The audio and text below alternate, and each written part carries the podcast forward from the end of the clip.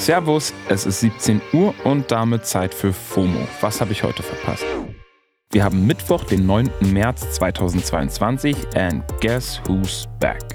Mein Name ist Don Pablo Mulemba und heute geht es um Zeiten gendern sich, Boomer Cringe à la Bonheur und Zeitjournalist Christian Fuchs erklärt mir, warum die AfD zittert.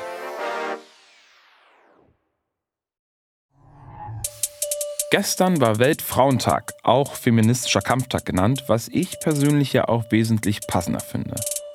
Tausende Menschen sind gestern auf der ganzen Welt auf die Straße gegangen und das hat man natürlich auch im Internet gemerkt. Meine Feeds waren auf jeden Fall voll von Fotos und Posts dazu. Auch wenn es gefühlt schon weniger war als die letzten Jahre, ist ja gerade auch mega viel los auf der Welt. Viele haben auch auf die Situation von Frauen in der Ukraine aufmerksam gemacht. Dazu habe ich einen passenden Tweet von der Journalistin Ann-Kathrin Hipp gefunden. Die hat getwittert, Hashtag Frauentag geht heute vor allem an die Frauen und Mädchen aus der Ukraine, die gerade auf der Flucht vor Ort in Bunkern mit der größten Scheiße ihres Lebens klarkommen müssen. Scheiße verursacht von einem Mann. On point. Stichwort Mann. Gestern ist einer durch alle Twitter-Timelines gegangen, bei dem sich viele gedacht haben, wer ist dieser Hans? Klär ich kurz auf. Das war der saarländische Ministerpräsident Tobias Hans. Der hat ein ziemlich, ziemlich merkwürdiges Video auf Twitter hochgeladen. Morgen. Ich bin jetzt hier gerade an der Tankstelle vorbeigefahren und es ist wirklich irre. Diese 2,12 Euro. Ich finde, da ist jetzt wirklich ein Punkt erreicht, wo man sagen muss, da muss man handeln. Klar hat das was mit der Ukraine-Krise zu tun und klar hat das was mit Dingen zu tun, die die Bundesregierung nicht beeinflussen kann. Aber das Problem ist doch einfach, dass sich im Moment der Staat bereichert. Der Staat bereichert sich an diesen gestiegenen Energiekosten und deswegen muss eine Spritpreisbremse her. Das trifft jetzt nicht nur Geringverdiener, sondern das trifft wirklich die vielen fleißigen Leute, die tanken müssen, die ihre Dieselfahrzeuge tanken. tanken. Ähm, okay. Die Piratenpartei aus dem Saarland hat die Kritik der meisten ziemlich gut zusammengefasst sich als Ministerpräsident im Saarland vom Chauffeur vor eine Tankstelle fahren lassen, sich über hohe Spritpreise beschweren und Leute beleidigen, indem man sie in Geringverdiener und fleißige Leute spaltet. Dann populistisch eine Hashtag Spritpreisbremse ist nur Wahlkampfgetöse. Kurze Einordnung. Am 27. März ist Landtagswahl im Saarland. Hans Wortlaut zufolge sind Geringverdienende also nicht fleißig habe ich mal nachgeschlagen für euch. Laut der Bundesagentur für Arbeit hat im Jahr 2020 jede fünfte Vollzeitbeschäftigte Person als geringverdient gezählt. Alright, Herr Ministerpräsident, jede fünfte Person ist also nicht fleißig genug. Good to know. Die meisten haben sich auch darüber beschwert, dass CDU-Hans eine Spritpreisbremse fordert. Die CDU bei der Mietpreisbremse allerdings sagt, dass der Markt die hohen Mietpreise regelt.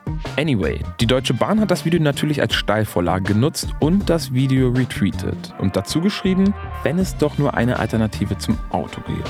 Fand ich witzig. Mein Kollege und Comedian Aurel Merz hat einen kleinen Einwand mit Augenzwinker zur Spritpreisdebatte getwittert.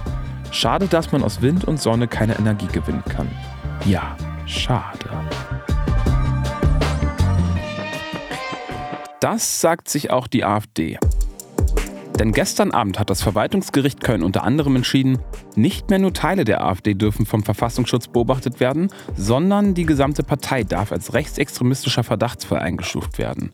Dagegen war sie nämlich eigentlich selbst gegen den Verfassungsschutz vor Gericht gezogen. Die Klage wurde abgelehnt.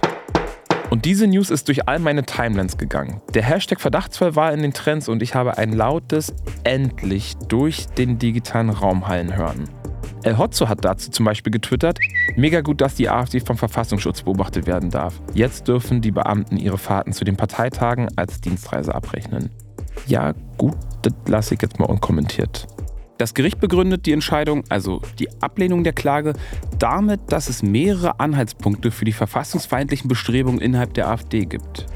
Denken wir dabei an den völkisch-nationalen Flügel um Björn Höcke und die Jugendorganisation der Partei Junge Alternative.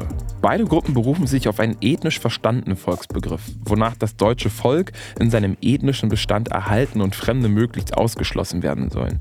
So ein Schwachsinn ist natürlich nicht mit unserem Grundgesetz vereinbar. Aber was hat die Entscheidung des Gerichts jetzt für die AfD zu bedeuten? Das habe ich Christian Fuchs gefragt. Der kennt sich nämlich ziemlich gut aus. Ich bin Christian Fuchs und Autor der Wochenzeitung Die Zeit. Außerdem schreibe ich Bücher, zum Beispiel das Netzwerk der neuen Rechten und beschäftige mich seit vielen Jahren mit dem Aufstieg der AfD. Hallo Christian, ordne uns doch mal bitte kurz ein, was hat dieses Urteil jetzt für Folgen für die AfD? Dass die AfD jetzt als Verdachtsfall eingestuft werden kann, bedeutet ziemlich dramatische Einschnitte für die Partei, denn nun darf der Verfassungsschutz zum Beispiel äh, V-Leute einschleusen in die Partei, darf Telefon überwachen und Nachrichten mitlesen.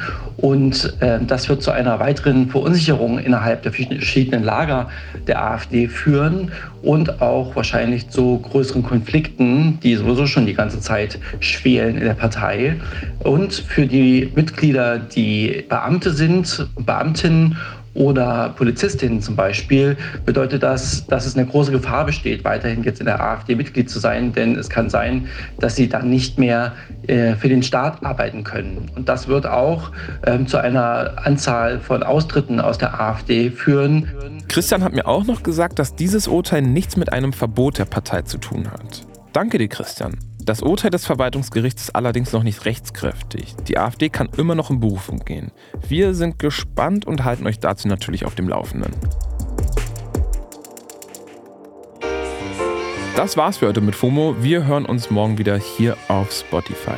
Gebt uns gern Feedback an fomo@spotify.com.